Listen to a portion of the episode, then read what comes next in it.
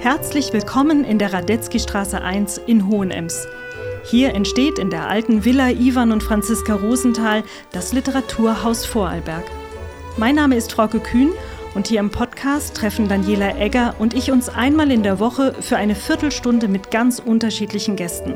Das können Autorinnen und Autoren sein, aber auch Menschen, bei denen man auf den ersten Blick denkt, dass sie vielleicht gar nichts mit Literatur zu tun haben. Wir blicken gemeinsam mit Ihnen hinter die Kulissen der Literaturlandschaft und erzählen euch dabei auch vom spannenden Making-of unseres künftigen Literaturhauses. Schön, dass ihr dabei seid. Wir begrüßen euch und unseren heutigen Gast. Liebe Ruth, lieber Simon, lieber Komplizin oder lieber Einzelkämpferin? Komplizin. Komplize.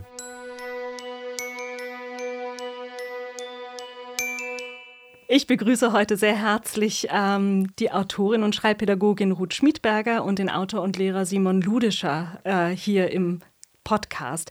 Ruth, du unterrichtest Deutsch als Fremdsprache, du gibst Rechtschreibtrainings, du textest, du bietest Korrektorate an, du leitest eben aber auch Schreibwerkstätten und aktuell vor allem die junge Szene der Literatur Vorarlberg.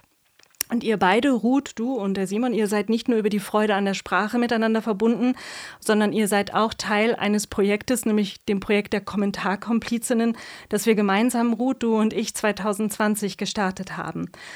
Ähm, kannst du kurz erzählen, was sich hinter den Kommentarkomplizinnen verbirgt? Ja, sehr gerne.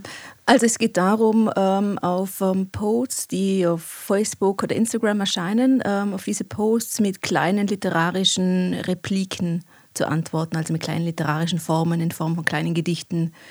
Und die werden dann unter die Posts gestellt und sind dann öffentlich einsehbar.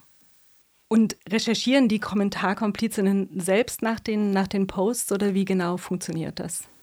Ähm, es funktioniert so, dass ähm, entweder von Seiten von Literatur ist, ähm, die Posts in die, in die also wir haben eine WhatsApp-Gruppe, wo die ähm, Autorinnen und Autoren ähm, drinnen sind und in diese WhatsApp-Gruppe wird entweder auf Seiten von der Literatur ist, werden Posts gestellt oder ähm, wenn ich Zeit finde, dann stelle ich auch äh, Posts rein und dann können sich die Autorinnen, also dieses, wir haben so ein Sammelsurium, also ein Becken ähm, von Autorinnen und Autoren, die da mitmachen. Und da können sich diejenigen, die Zeit haben und Lust haben, melden sich, ah, zu diesem Post, da schreibe ich was dazu.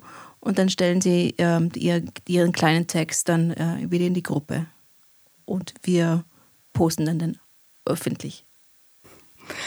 Und Simon, äh, du bist einer von etwas über 20 Kommentarkomplizinnen, die sich hinter diesem Projekt verbergen und regelmäßig diese kleinen literarischen Guerilla-Gedichte schreiben und ähm, über die man dann im Netz stolpern kann. Ähm, wann hast du denn das literarische Schreiben für dich entdeckt? Ähm, schwer zu sagen eigentlich. Ich äh, erzähle bei dieser Gelegenheit eigentlich gerne so einen Gründungsmythos meiner Schreibtätigkeit, äh, die eigentlich relativ spät ist im, im Vergleich zu den anderen Komplizinnen, die oft früh angefangen haben. Bei mir wäre es im Studium in einer Literaturvorlesung für amerikanische Literatur zu Kurzgeschichten, als die Professorin gefragt hat in, in, in das Plenum, ähm, wer von euch schreibt eigentlich selber? Und ich konnte meine Hand nicht heben, das hat mich geärgert und dann habe ich begonnen zu schreiben. Also du konntest deine Hand nicht heben, weil du selber nicht geschrieben hast und hättest es aber irgendwie gerne getan? Ja, genau. Also ich hatte ähm, das Gefühl, das kann ich. Ich hatte dann auch äh, einen Mitbewohner im Studium, der bei der Literatur Vorarlberg schon dabei war, den Martin Blum. Und über den habe ich dann auch die Szene kennengelernt, eine wertschätzende Szene, ähm, in der ich gedacht habe, da könnte ich mich auch wohlfühlen. Und, und wie sahen dann deine konkreten ersten Schritte aus? Ähm, der erste Kontakt mit der Szene war über einen offenen Wettbewerb. Ich glaube, da war ein Jubiläum im Theater am Saumarkt in Feldkirch, wo man kurze Dramen zum Thema Feste, die daneben gehen, schreiben konnte. Und die meisten, die da mitgemacht haben, haben das im Zuge eines Workshops gemacht und ich war einer der wenigen, die eingesendet haben äh, aufgrund dieser Ausschreibung. Und dann bin ich hingegangen, gewonnen habe ich nicht, äh, und wollte mir ansehen, ähm, was da rausgekommen ist. Und da habe ich dann ähm, die Erika Kronerbitter kennengelernt, über die ich dann ähm, zu Workshops gekommen bin. Und so hat das, hat das Ganze seinen Lauf genommen. Ähm, zu schreiben begonnen habe ich eigentlich in England, wo, das, wo ich ein Auslandssemester in Birmingham gemacht habe. Und da war ähm, der Fokus auf das kreative Schreiben noch viel stärker als bei uns.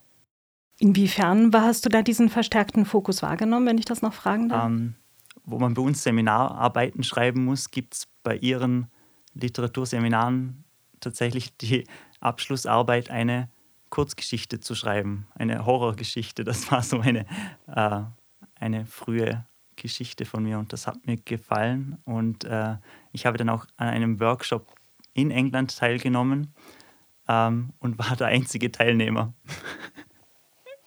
an der Uni. Ja. Ähm, und jetzt, ähm, jetzt inzwischen, also unterrichtest du an der, an der HLW in Feldkirch. Äh, du hast die Fächer Religion und Englisch studiert. Ähm, aber was hat dich dann an den Kommentarkomplizinnen gereizt? Ich nehme an, dass Ruth dich darauf aufmerksam gemacht Richtig, hat. Richtig, genau. Das ist fast ein Jahr her. Ähm, und da ist einfach einmal ein Mail gekommen, ob ich daran Interesse hätte. Und dann habe ich mir gedacht, das klingt nach Spaß. und ähm, diese kleinen Formen passen gut in den Alltag. Also da kann es sein, dass ich einmal eine Mittagspause habe und dann kommen diese Vorschläge für die, ähm, die Posts hinein und dann scrolle ich die durch und denke mir, ich habe eine Idee. Vielleicht nur ein Wort, das mir einfällt, das ich gerne einbauen würde und um dieses herum entsteht dann ein kurzes Gedicht.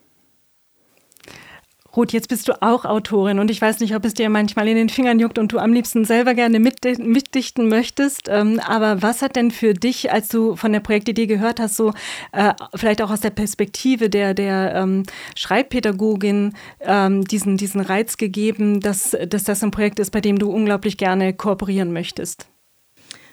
Also ich glaube, das sehr, sehr reizvolle daran fand ich, dass es eine Form ist, Literatur in den öffentlichen Raum zu bringen. Also es ist eine sehr, sehr einfache, im Grunde sehr leichte Art, ähm, eben wie man äh, Literatur in den öffentlichen Raum zugänglich macht und dass ähm, Literatur, Literatur an Orten quasi platziert wird, wo man es nicht ähm, erwarten würde. Und ähm, diese Idee, die fand ich sehr, sehr schön. Also das ist einfach ähm, ja wirklich, das war eh gesagt, eine, wie eine Guerilla-Aktion quasi an Orten, wo man es nicht erwarten würde, entstehen auf einmal Gedichte oder kann man da Gedichte lesen oder, oder andere Mikrotexte. Ja, das war eigentlich, das fand ich das ähm, sehr, sehr schön. Und generell, wenn du ähm, so reflektierst, also ich weiß ja nicht, wo dein Herz schneller schlägt als Autorin oder als Schreibpädagogin, ähm, aber jetzt hat Simon gerade von seinen Erfahrungen ähm, aus, dem, äh, aus England erzählt, oder äh, wo äh, kreatives Schreiben vermehrt in den Bildungsinstitutionen vertreten ist. Was macht Schreibvermittlung für, für dich aus deiner Perspektive so wertvoll? Was kann Schreiben in der Schule und in der Ausbildung?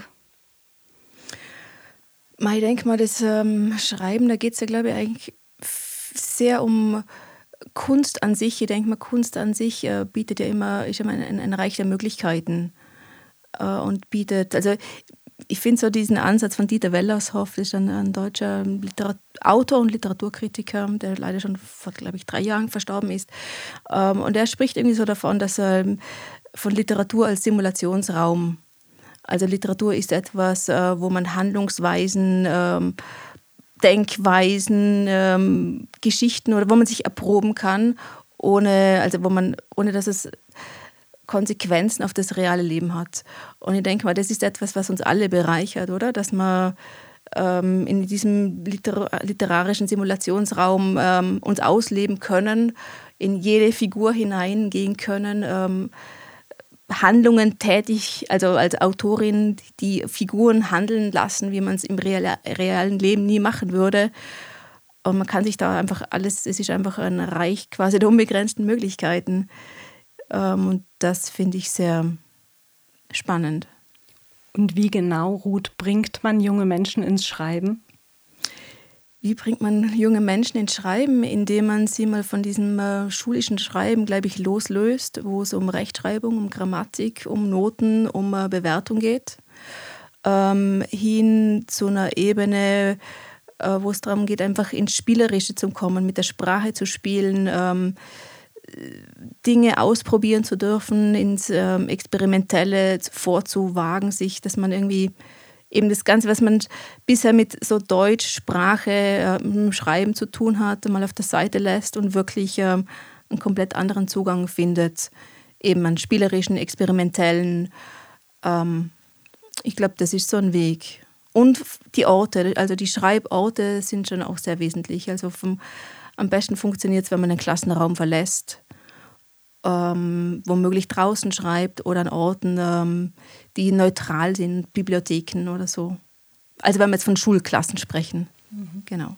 Ja, bei den Kommentarkomplizinnen stellt sich die Frage nach, wie kommen sie ins Schreiben nicht? Ja, die Beteiligung ist rege und äh, jede Postrunde, die in die WhatsApp-Gruppe geschickt wird, erhält viel Feedback und es wird äh, fleißig ähm, gedichtet. Ähm, die Gedichte werden dann veröffentlicht, du hast das schon er erklärt vorhin, Ruth, oder entweder über den Account, den Instagram- oder Facebook-Account der jungen Szene oder über den von Literatur ist. Und was dann mit den Posts oder mit den Gedichten passiert, das wissen wir ja nie. Ja? Ähm, es kommt auch schon vor, dass da gar keine Reaktion erfolgt. Dann kann es passieren, dass sie geliked werden, dann kann es passieren, dass es Kommentare gibt. Äh, wir haben aber auch schon erlebt, dass ähm, der Bodensee vor Alberg Tourismus ein Gedicht in den Newsletter gepackt hat und verschickt hat. Und ein Gedicht hat es sogar schon in den Ausstellungskatalog der Johanniterkirche geschafft. Ähm, aber wie gesagt, das ist ja immer so eine Überraschungstüte und das macht es ja auch spannend. Das ist ja eine spannende Art und Weise ähm, von Publikation. Aber ganz am Anfang, bevor man da ist, steht ja eben das erste Wort. Und Simon, du hast vorhin äh, schon so angerissen, hat gesagt, manchmal ist es nur ein Wort, ähm, das den Impuls für dich gibt. Ich würde gerne noch mal nachfragen, wie genau entsteht Lyrik bei dir? ähm, auf unterschiedliche Art. Also manchmal, ähm, gerade bei diesen Posts, inspiriert mich das ähm, Bild zu etwas, weil ich einen spontanen Gedanken habe. Manchmal denke ich mir, ähm, da gibt es ein Wort, das ich gerne ähm, umdrehen würde. Ich habe mal einen Text ähm, geschrieben über ähm, Fahrradboxen, die an einem Bahnhof aufgestellt wurden. Und dann äh, fand ich es lustig, weil die Boxen ja ein zweideutiger Begriff ist, dass man das Boxen als Sport benutzen kann und habe mir vorgestellt, dass Fahrräder Boxen lernen. Ähm, also manchmal sind es ganz abstruse Ideen. Ähm, manchmal, ähm, ja, meistens ist es so, dass ich ähm, etwas schon Vorhandenes irgendwie umdrehe. Aber das kommt auch sehr auf die Art des Gedichtes an. Wenn man ähm, Haikus schreibt, geht man mehr auf ähm, die Bilder und, und was sie ähm, vereint. Und wenn man ein, einen Limerick zum Beispiel schreibt, dann will man eine witzige Wendung haben. Also ähm, kommt ganz darauf an, auf welches Format man sich einlässt, schlussendlich. Ich hoffe sehr, dass du uns noch was mitgebracht hast als Kostprobe. Ähm, aber vorher möchte ich noch fragen, äh, wir haben ähm, äh, vor kurzem das erste Mal äh, die Kommentarkomplizen ganz öffentlich gemacht und in den realen Raum getragen. Es hat nämlich vor kurzem die erste äh, Kommentarkomplizinnen-Lesung gegeben, an der du auch beteiligt warst, Simon. Wie war das für dich, dass deine Worte, die eigentlich für den digitalen Raum geschrieben waren, jetzt auf einmal Platz im, in, in der Realität gefunden haben? Ähm, das hat überraschend gut funktioniert. Also war ein ähm, tolles Erlebnis. Äh, was natürlich geholfen hat, ähm, war, dass diese ähm, Texte, diese Gedichte nicht im leeren Raum ähm, standen, sondern dass wir im Hintergrund ähm, die Originalposts hatten, um das Ganze in einen Kontext zu setzen. Ähm, und besonders spannend, das trifft jetzt nicht, vielleicht nicht genau die Frage, war, äh, andere zu hören, wie sie meine Texte vorlasen und ich umgekehrt ähm, selbst die Texte von Komplizen und Komplizinnen vorzulesen. Ähm, das war ganz spannend. So. Eben, jetzt ist die Neugier ins Unermessliche gestiegen. Simon, ich würde dich wirklich gerne bitten, dass du uns vielleicht noch zwei, drei Kostproben gibst. Ja, mache ich ganz gerne. Ähm, ich habe da zwei mitgebracht. Eines ähm, war ein Bild äh, einer ganz alten Uhr im Schattenburg Museum in Feldkirch. Äh, und da habe ich dazu geschrieben, wie schön die Zeit vergeht und fällt vom Holzgehäuse in die Welt.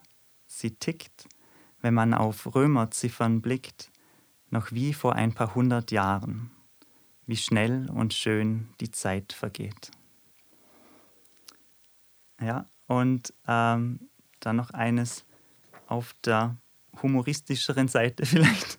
ähm, da gibt es ähm, dieses Phänomen der Escape Rooms, wo man Rätsel lösen muss. Und da gibt es einen, einen Raum, der heißt ähm, Escape Church, wo man aus einer Kirche entkommen muss. Und da hatte ich diese Idee, ähm, von, das mit Kirchenaustritten zu verbinden. Und äh, das klingt dann so. Aufgrund der gesparten Moneten möchte so mancher aus der Kirche austreten und meldet sich dann bei Church Escape an. Nur lernt er da drin wieder beten. Ja, vielen Dank, Simon. Und ich glaube, eine bessere ähm, ja, Werbung auch für die Kommentarkomplizinnen können wir uns gar nicht wünschen. Ich danke euch herzlich, Simon, und dir, Ruth, dass ihr heute hier zu Gast wart und mit uns gemeinsam hinter diese Kulissen dieses ungewöhnlichen Schreibprojektes geblickt habt. Wer Lust hat, bei den Kommentarkomplizinnen mit dabei zu sein, der findet alle Infos auf der Website der Literatur Vorarlberg und auch auf der Website von Literatur ist. Ähm, die Kommentarkomplizinnen freuen sich auf Zuwachs, also nur Mut. Äh, ja, ich glaube, das, was du vorhin gesagt hast, ähm, das kreative Schreiben, das Dichten macht einfach viel, viel Freude.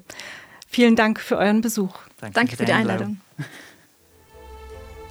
Radetzky Straße 1 ist der Podcast des Literaturhauses Vorarlberg. Ihr findet ihn auf unserer Website literatur.ist und überall dort, wo es Podcasts zu hören gibt.